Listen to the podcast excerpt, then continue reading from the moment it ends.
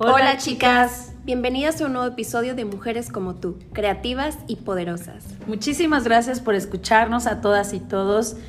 Siempre es un placer poder compartirles a través de este espacio cosas muy muy interesantes, entrevistar a personas que nos inspiran y pues el día de hoy no es la excepción. Yo creo que les va a encantar escuchar a nuestra invitada, que ella se llama Anjuli Ladrón ella es pata salada, como lo decimos aquí en Puerto Vallarta. No crean que porque nos huele el pie, ni mucho menos. Lo, lo, platicábamos en otro podcast, el que le, decíamos a nuestros invitados que explicaran qué es pata salada para que la gente no se confunda porque ya nos escuchan de otros países. Pero pata salada es que, que, es oriunda de Puerto Vallarta y no sé ni por qué, pero yo creo que ha de ser por el mar, ¿no? Pero bueno, bienvenida Anjuli. Anjuli es deportista de alto rendimiento, pero además de ser vallartense, ella nos ha representado en varios deportes, en varias disciplinas a nivel internacional, porque ella representa a México, escúchenlo bien, nos ha representado como mexicanas y mexicanos y nos da muchísimo orgullo saber que por supuesto es vallartense, que además es una mujer que tiene una calidez humana muy, muy muy padre y pues tenerla de invitada pues nos da muchísimo, muchísimo gusto. Bienvenida, Julie. Bienvenida. Jenny, Maggie, muchísimo gusto, un placer estar aquí con ustedes platicando un poquito de mi breve historia y poder quizá... Breve, breve. A, través de ella inspirar a alguna que otra chica, niña, mujer que tenga muchas ganas de cumplir sus sueños sobre todo.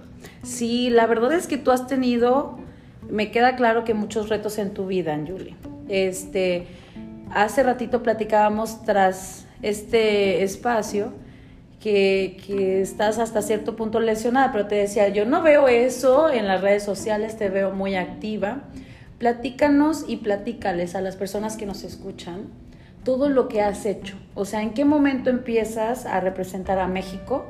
Porque Anjuli es una mujer muy joven, obviamente de mi edad, 35 años, y, pero en el deporte eh, ya cuando un deportista tiene inclusive una edad menor, ya empiezan a decir, no, pues ya tienes que dejar de hacer, eh, eh, ahora sí que dejar de hacer este, el deporte a ese nivel, porque el desgaste es mucho, ¿no? El desgaste de, todo el cuerpo, de las rodillas, de, todo lo que implica los entrenamientos, el, mismo esfuerzo que se requiere para, para poder hacer ese tipo de, de, ejercicio, pues obviamente el cuerpo pues, te, va, te va pidiendo como un poquito de retiro o un poquito de descanso o un poquito de paz.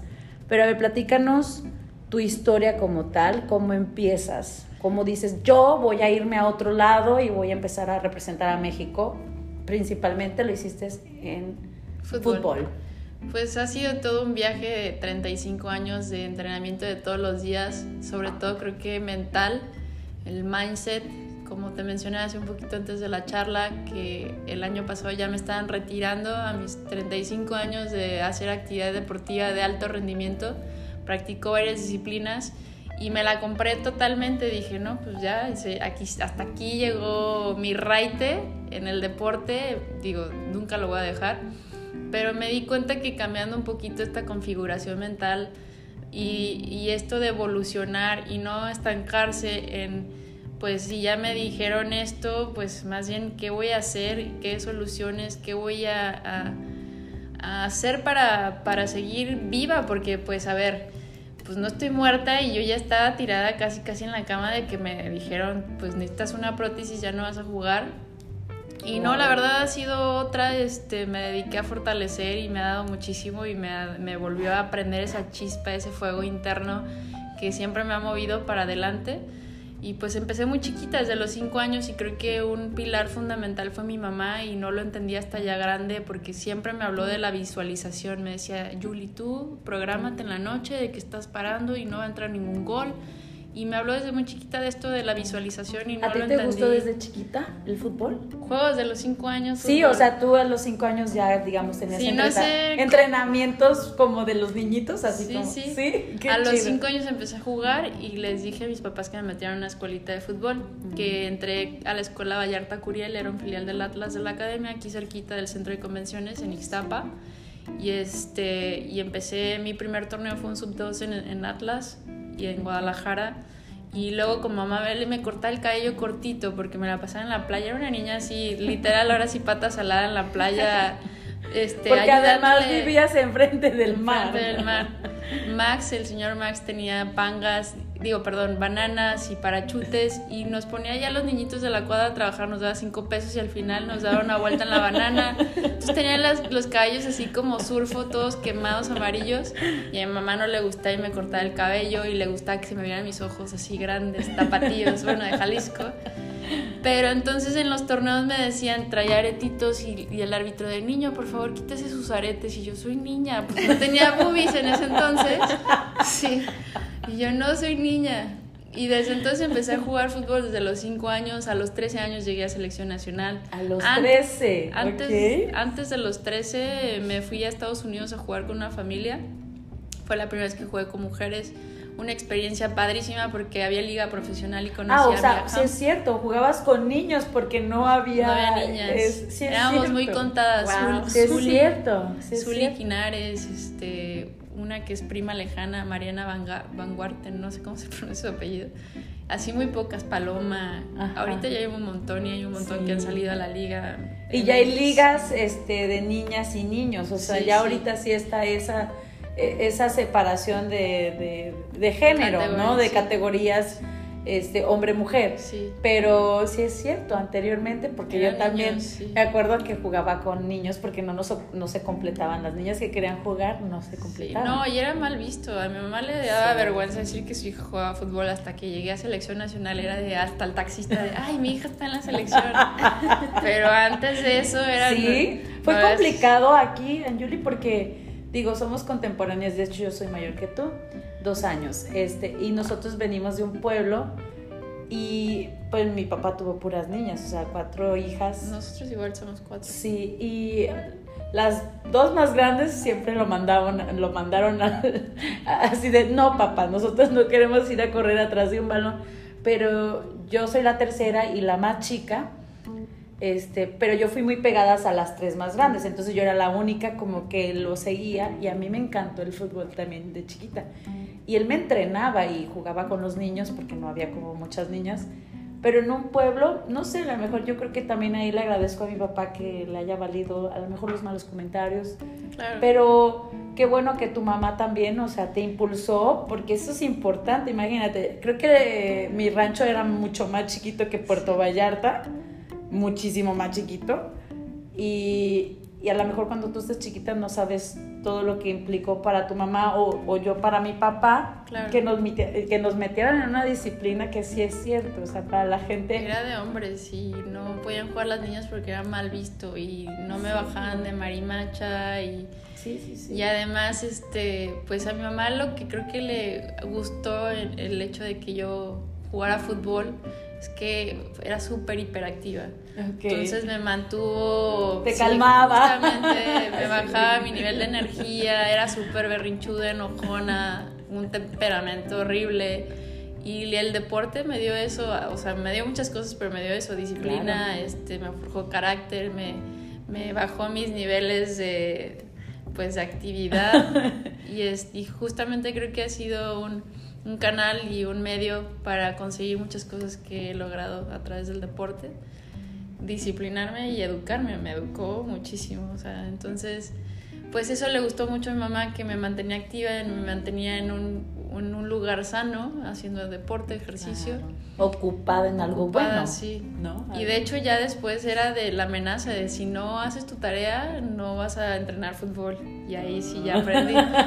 Todavía ya grande, mi mamá falleció en 2008, me voy en 2019, digo 2009 al TEC de Monterrey becada. Ok. Pero la verdad es que la escuela no es así como, o sea, yo quiero estar, para mí la escuela hubiera sido increíble si era todo deportes desde la mañana hasta la noche, ¿no? Sí. Y entonces era de si no mantengo esta beca, o sea, si no mantengo este promedio para mantener la beca, no voy a jugar fútbol. Y ese se volvió como mi papá. Y justamente gracias a eso que me inculcó mi mamá, de que si no haces esto no tienes la recompensa, por así decirlo, Sí.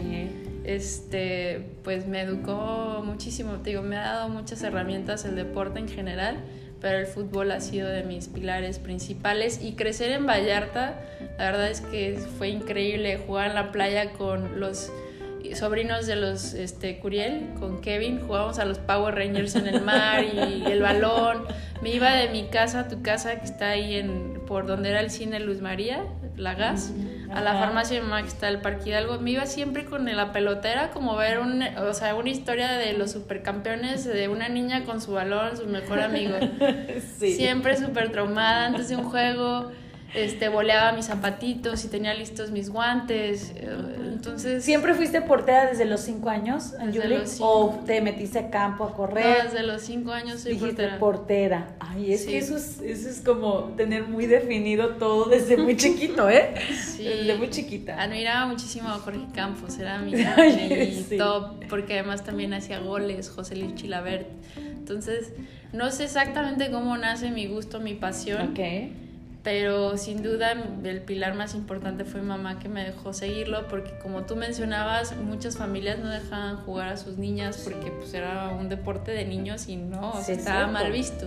Sí, sí, y en la escuela de hecho en la primaria que iba puras niñas no pues era un ataque de bullying porque ay la niña que juega fútbol o sea jugaban voleibol o básquet y yo le pegaba con la pelota, a la pelota con los pies o la cabeza y entonces éramos medio mal vistas. La verdad gracias a Dios como que mi mamá, digo, que me dio muy buenas herramientas para no... De seguridad. Sí, no clavarme en eso y seguí y... Que te valiera todo, ¿no? Y la verdad te digo que fue un medio porque yo quería viajar por el mundo este, y jugar y competir y, el deporte me permitió hacer todo eso, tener una beca deportiva. Entonces... Entonces te vas a Estados Unidos y cuánto tiempo duras? Iba por un año a hacer el primero, el primer grado de secundaria, seventh grade. Eh, tuve una situación ahí el papá con el que me fui que tuve que regresarme estuvo, solo duré cinco o seis meses que es el inglés que gracias a Dios aprendí y sé al día de hoy.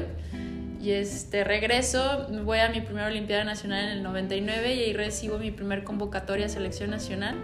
Y estuve de los eh, del 99 al 2008 intermitentes. Fui a dos mundiales juveniles mi primer mundial fue en 2002, tenía 15 años por cumplir 16 saliendo de la secundaria, mi mamá me acompañó.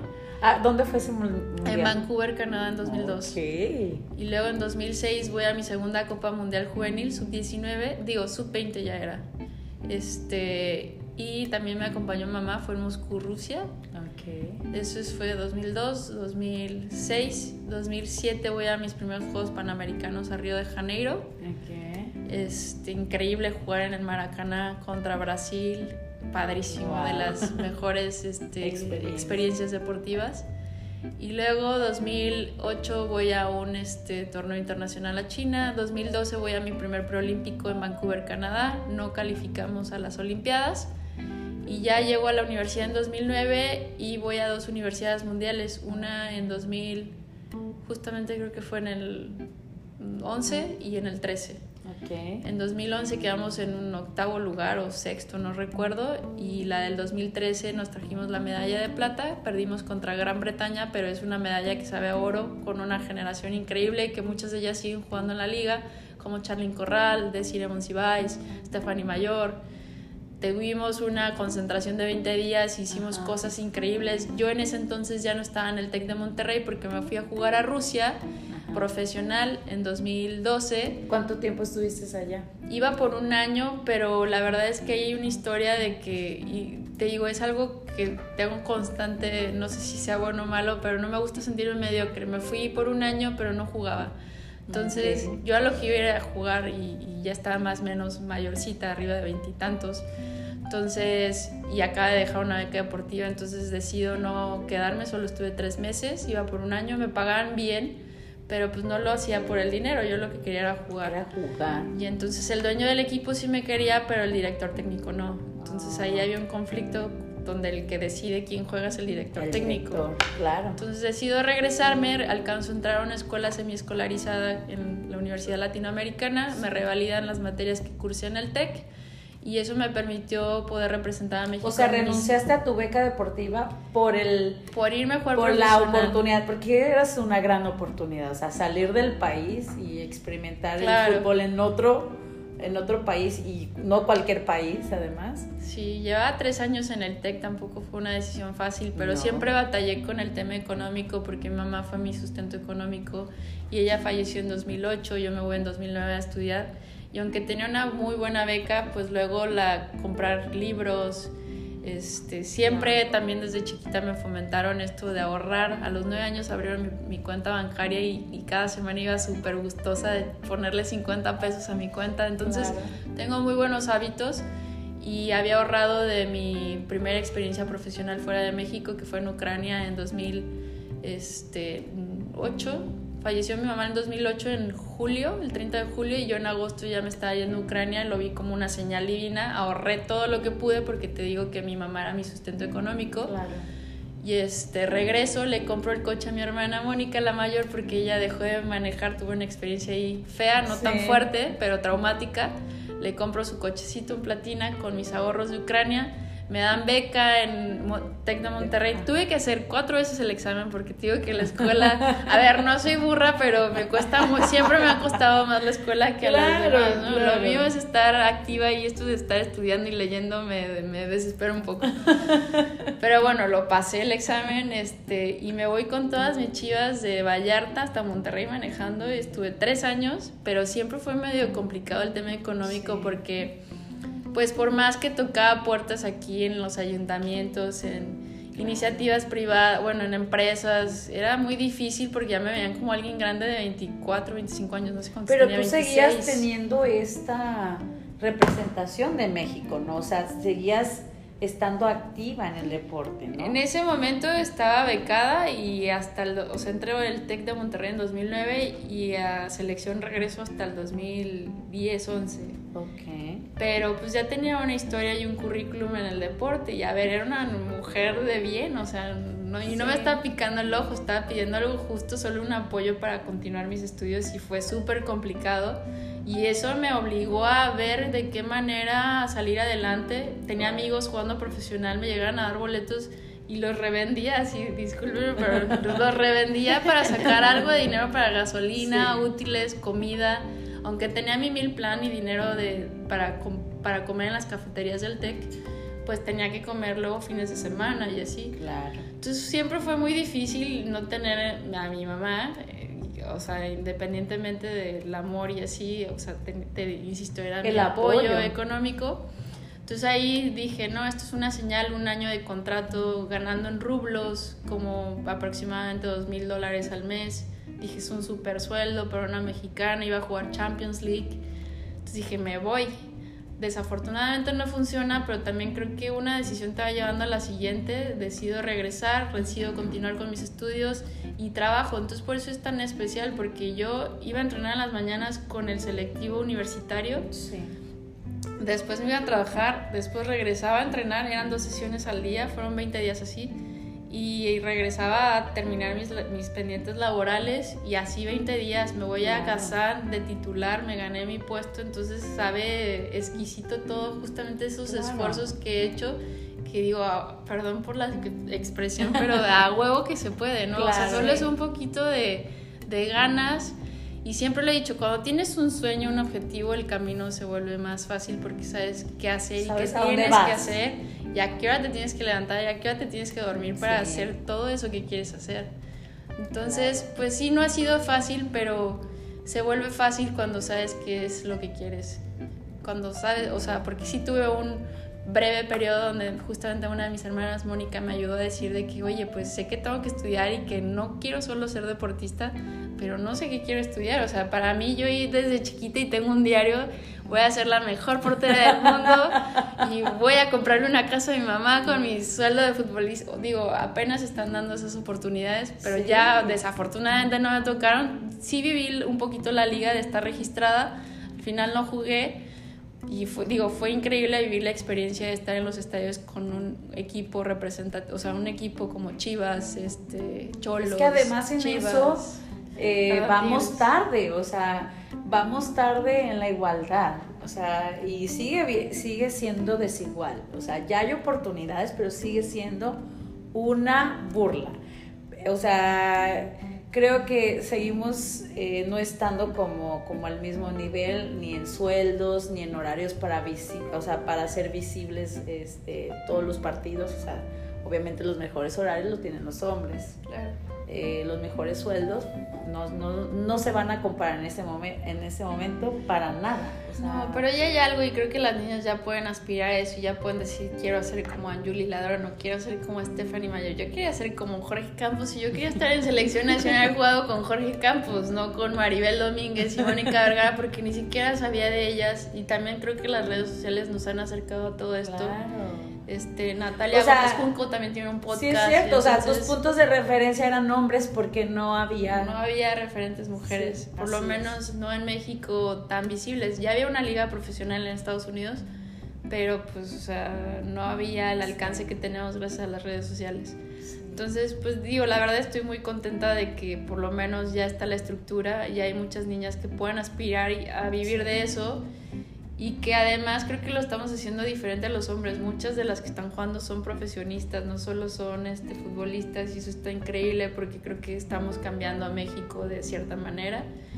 Y además también ha sido un aparador para otros países para que vean que se están haciendo bien las cosas en México y que de aquí niñas emigren a ligas como Iberdrola en España. Entonces, pues estoy contenta de haber sido parte de ese cambio, de ese granito, de ese Que te tocó poquito, que te tocó todavía eh, ver esa, ese avance, ¿no? Claro, claro.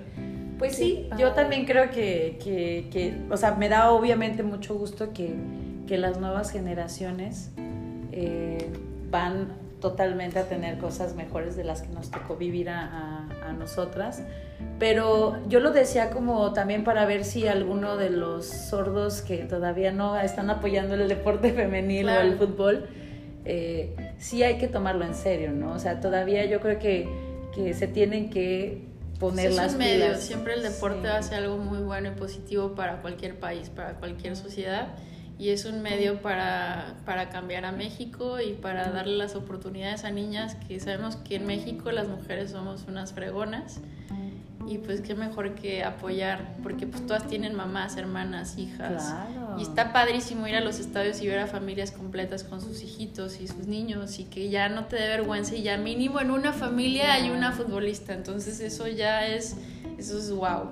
Sí, sí, sí. sí. Ver esos cambios yo creo que vale todo la pena.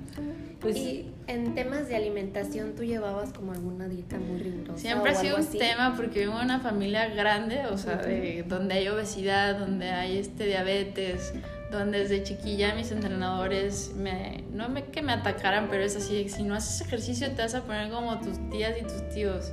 Entonces y en selección también fui muy buleada en ese tema, entonces... ¿Ah, Siempre desde chiquilla tuve que aprender más o menos a comer. Ahorita ya en mi vida adulta lo agradezco porque pues justamente quiero seguir activa. Tengo 35 años y me siento como de 20. Entonces pues sí sé que es parte de mi, de mi día a día ahora y que justamente son de las cosas que me dio el deporte y que disfruto. O sea, tengo mis periodos como todos los he tenido y regresando de Ucrania regresé súper gordis porque pues tuve ahí también una pérdida importante en mi vida que fue mi mamá y el haberme ido a otro país con otra cultura, otro idioma, otra alimentación, sí regresé gordita. Pero bueno, el deporte también me dio todas estas herramientas para, para modificar y, y, te digo, creo que algo que sé que quiero y que tengo muy presente es que siempre quiero estar bien y mejor y que pueda ser una versión mejor día a día de mí misma. Entonces, ese es mi objetivo y parte importante es mi alimentación. Mi mamá cuidó tanto mi alimentación. O sea, sí soy súper picky y no es echarle la culpa y se lo agradezco de que me cuidó y me daba lo mejor en cuanto a sus recursos y posibilidades, me refiero a alimentos y todo. Entonces al día de hoy pues yo también me cuido. Si ella me cuidaba y me invirtió tanto, como no me voy a invertir? claro, me lo merezco y, y, en fin, creo que sí se los recomiendo a todos los todos los que nos están escuchando que se cuiden porque pues ya no están o no van a estar siempre ahí nuestros papás detrás de nosotros y mejor invertirle una buena alimentación que luego al ratito al doctor y las cuentas del hospital, ¿no? O sea, creo que una cosa pega con otra y es un círculo. Sí, no nada más es la vanidad, ¿no? Es como sentirte bien, pero estar bien dentro de, o sea, en tu cuerpo, ¿no? O sea, que tu cuerpo después no vaya a presentar porque al final sí es cierto, hacemos, vamos a tener que hacer gastos mayores en una que ahorita bueno los hospitales también no son como no son tan baratos o sea cualquier estudio te implica mucho dinero cualquier hospitalización los doctores las citas todo. Entonces pues yo creo que eres un gran ejemplo Anjuli. Eh, nos quedamos me gustaría que terminaras ahorita de comentarnos porque de las disciplinas que yo te he visto a ver yo, yo veo tus redes sociales y sé de, de tu trayectoria en el fútbol eh, como, como portera. Luego te vi softball también, si no me equivoco, softball. Y luego está el fútbol. Ok, de las... Y de las que me faltan, ¿cuáles serían? Bueno, de las más importantes y, de las que me han dado la oportunidad de representar a México, primero fue fútbol, fui portera. Estuve varios años en selección nacional, después voy a un mundial en fútbol americano equipado ah, en Canadá. Sí. Este, también tuve la oportunidad de representar a México en fútbol 7 eh, en Chile en una Copa eh, América. Representé a México en cricket en una Copa Sudamericana y en un Centroamericano. Este, también jugué. sí. También jugué rugby, estuve preseleccionada. Este, y lo más reciente es fútbol, fui a un mundial. El fútbol playero también ha sido. Estuve, estuve en preselección, no ah, he representado a México en fútbol playa, pero sí jugué por Europa tres años consecutivos con un equipo francés, dos veces con un equipo español. Este año, si Dios quiere, me voy a jugar Italia Fútbol Playa, la, el campeonato italiano. Y el próximo año tengo mundial de fútbol este, y también estoy jugando fútbol tenis. Hay mundial este año en noviembre en Chile. Y bueno, todo es un proceso, no es así de, ay, voy a ir ahora a esto. O sea, siempre me ha gustado ganarme mi lugar con mi trabajo y con mi esfuerzo. Y Porque tienes que ir a entrenamiento. Claro, nadie me regala nada y yo me despierto temprano y soy la primera en entrenar y así. Pero te digo, ya luego uno da por hecho muchas cosas que vas a vivir 20, 30 años, 50 y, la verdad es que nadie tiene el tiempo comprado y, y, justo creo que vivo mi vida como si fuera el último y, y, eso es lo que me ha dado para estar feliz, para ser más feliz porque la felicidad estás muy joven, estás muy joven y tu trayectoria ha sido súper amplia, o sea, todas estas... No me quedo quieta. ¿Y sabes qué descubrí ahorita estando en Vallarta? Que creo que mamá me diagnosticó con este de... ¿Cómo le llaman? TDAH. TDAH. Y es así de, ahora me queda claro, creo que tengo que ir al psicólogo así a ver si todavía lo tengo porque dicen que no se cura. Entonces creo que justamente por eso soy tan activa y lo pude canalizar al deporte y hacer mil actividades porque pues, no me sé estar quieta, si no me deprimo no sé, o sea, necesito estar haciendo algo siempre. Y ha sido un medio, te digo, el deporte, no es que solo sea Julie deporte, pero sí es parte fundamental. Para buscar tu sueño, tuviste que irte a Ciudad de México, ¿no? ¿O a dónde te fuiste? Bueno, el Primero me voy a Estados Unidos de chiquita. Ajá. Y después en Ciudad de México eran la mayor parte de las concentraciones de selección nacional.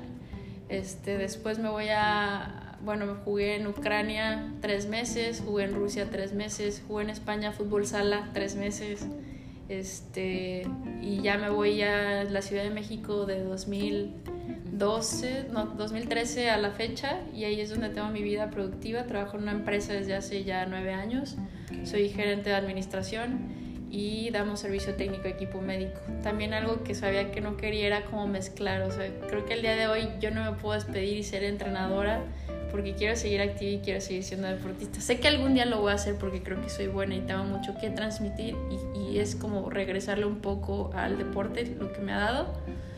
Pero todavía no estoy lista de dar ese paso, pero sí me gustaría entrenar a, sobre todo chiquititos, a porteritos. Es mi gran pasión. O sea, ser portera es yo decía, si me muero, a mí me entierran con mi traje y mis guantes, así de portera, ¿no? Pero, pero sí, o sea, ahorita estoy trabajando en esta empresa donde estoy súper feliz porque siempre me han apoyado a que haga todo Eso lo que te iba a preguntar, ¿te apoyan cuando tienes que salir de viaje? No, y trabajo donde sea que esté, o sea, me llevo mi laptop y desde donde esté estoy trabajando y, y es y soy súper leal, así si tú me ayudas, yo soy tu team y ahí estoy porque es algo que aprecio y valoro Reciprocidad, ¿no? Claro, claro. Ah, ok, porque sí, hace, dices que nueve años que estás en esa empresa. Entonces, claro, y hay muchas cosas que, muchos deportes como el fútbol que no, o sea, no tengo patrocinios y me los tengo que patrocinar yo, ¿no? Entonces justamente hago todo cuanto puedo para seguir haciendo lo que amo. O sea, por ejemplo, el fútbol, luego compro algún baloncito que son de colección muy caros y ya los ando revendiendo lo que aprendí en el TEC, o sea, recursos y formas para seguir haciendo lo que me gusta. Siempre he dicho que aunque no tengas el recurso, siempre hay que buscar la forma de hacer las cosas. Y ya luego ando vendiendo playeras, merchandising así de mi playera de Angeli Ladrón y la comunidad ha sido súper buena conmigo, que te compran y te apoyan y siempre como tengo esto desde chiquita de ahorrar, hago mi fondito para el deporte y para mis viajes y digo, bueno, me alcanza para este y hay alguna otra persona muy buena que me ha apoyado como tú, por ejemplo, cuando fuiste regidora en deportes, pero muy pocos, ¿no? Entonces digo, imagínate si tuviera todos los recursos, no hombre, yo estaría como Disneylandia dedicándome a esto que amo, que, que, no está mal, o sea, creo que si te sabes organizar, el día tiene 24 horas y, y te, te, rinde y te digo, me ha forjado mucho carácter.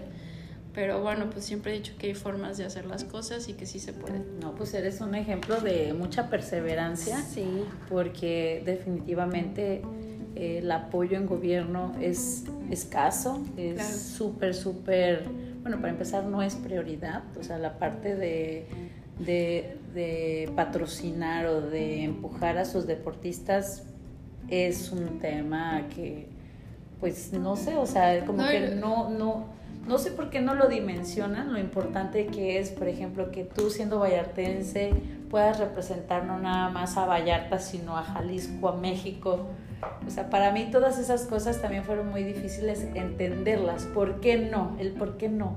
Cuando se puede, yo siento que se apoyan a veces a otras causas o a otras cosas y en ciertos temas no hay como mucha sensibilidad, pero tampoco hay como mucho compromiso.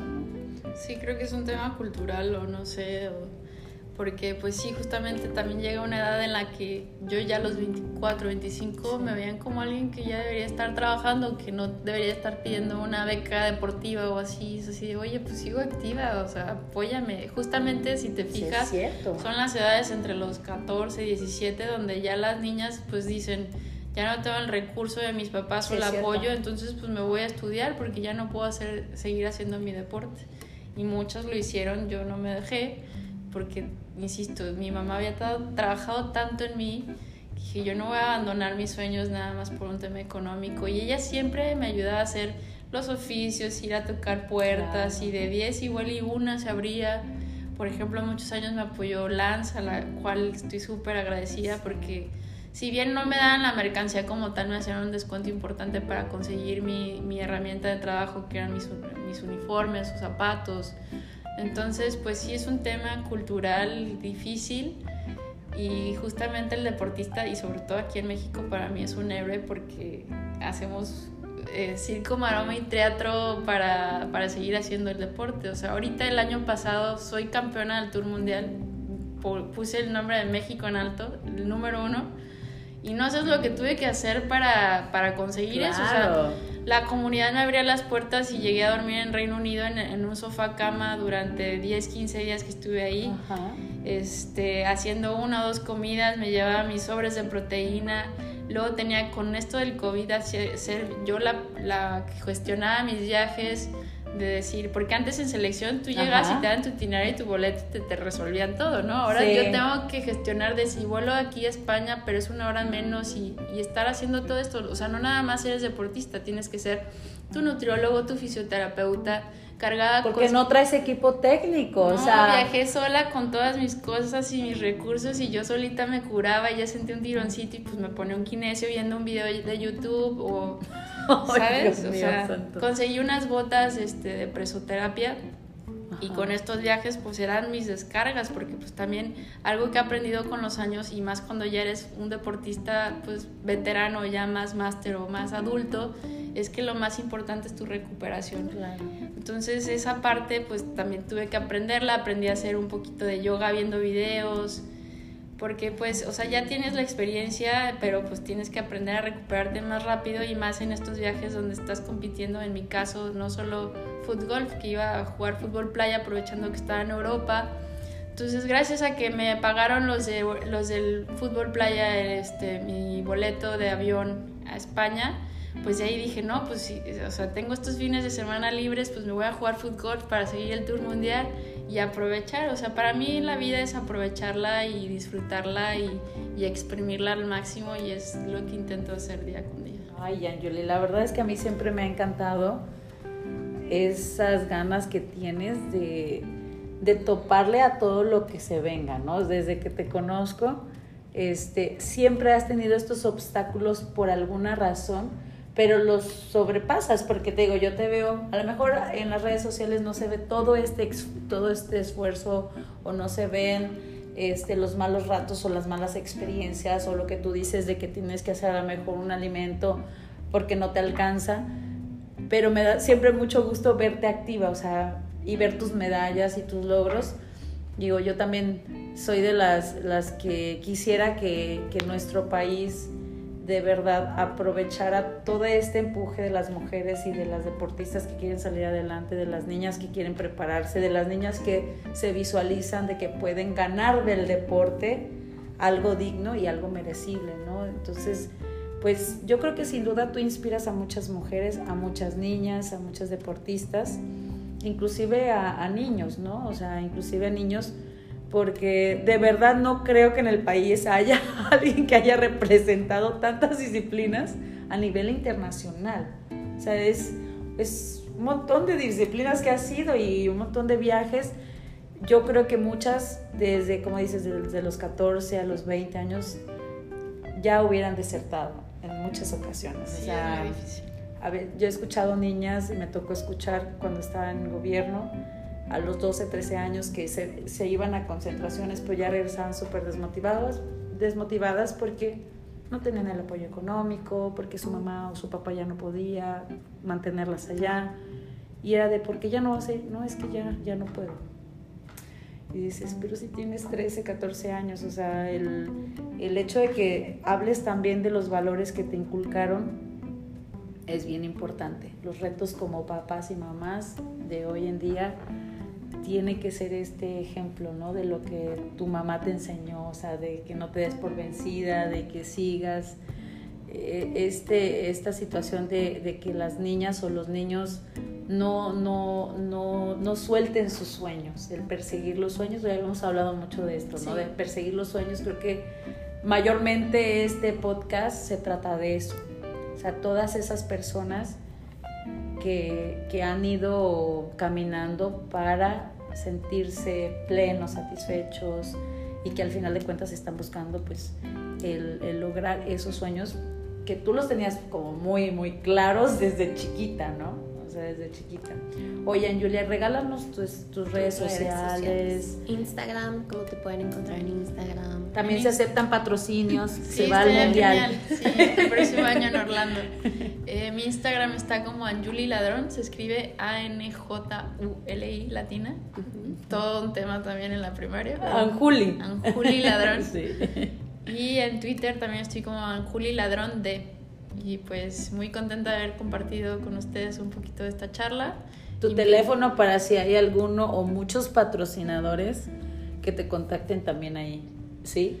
Ok. Bueno, si tú quieres, si no, o que te escriban en Instagram o Facebook, como tú quieras. Eh, mi correo electrónico es Ok. y de yoyo, u de uva, l de lalo, d de Daniel, s de sol, s de sol, arroba hotmail.com.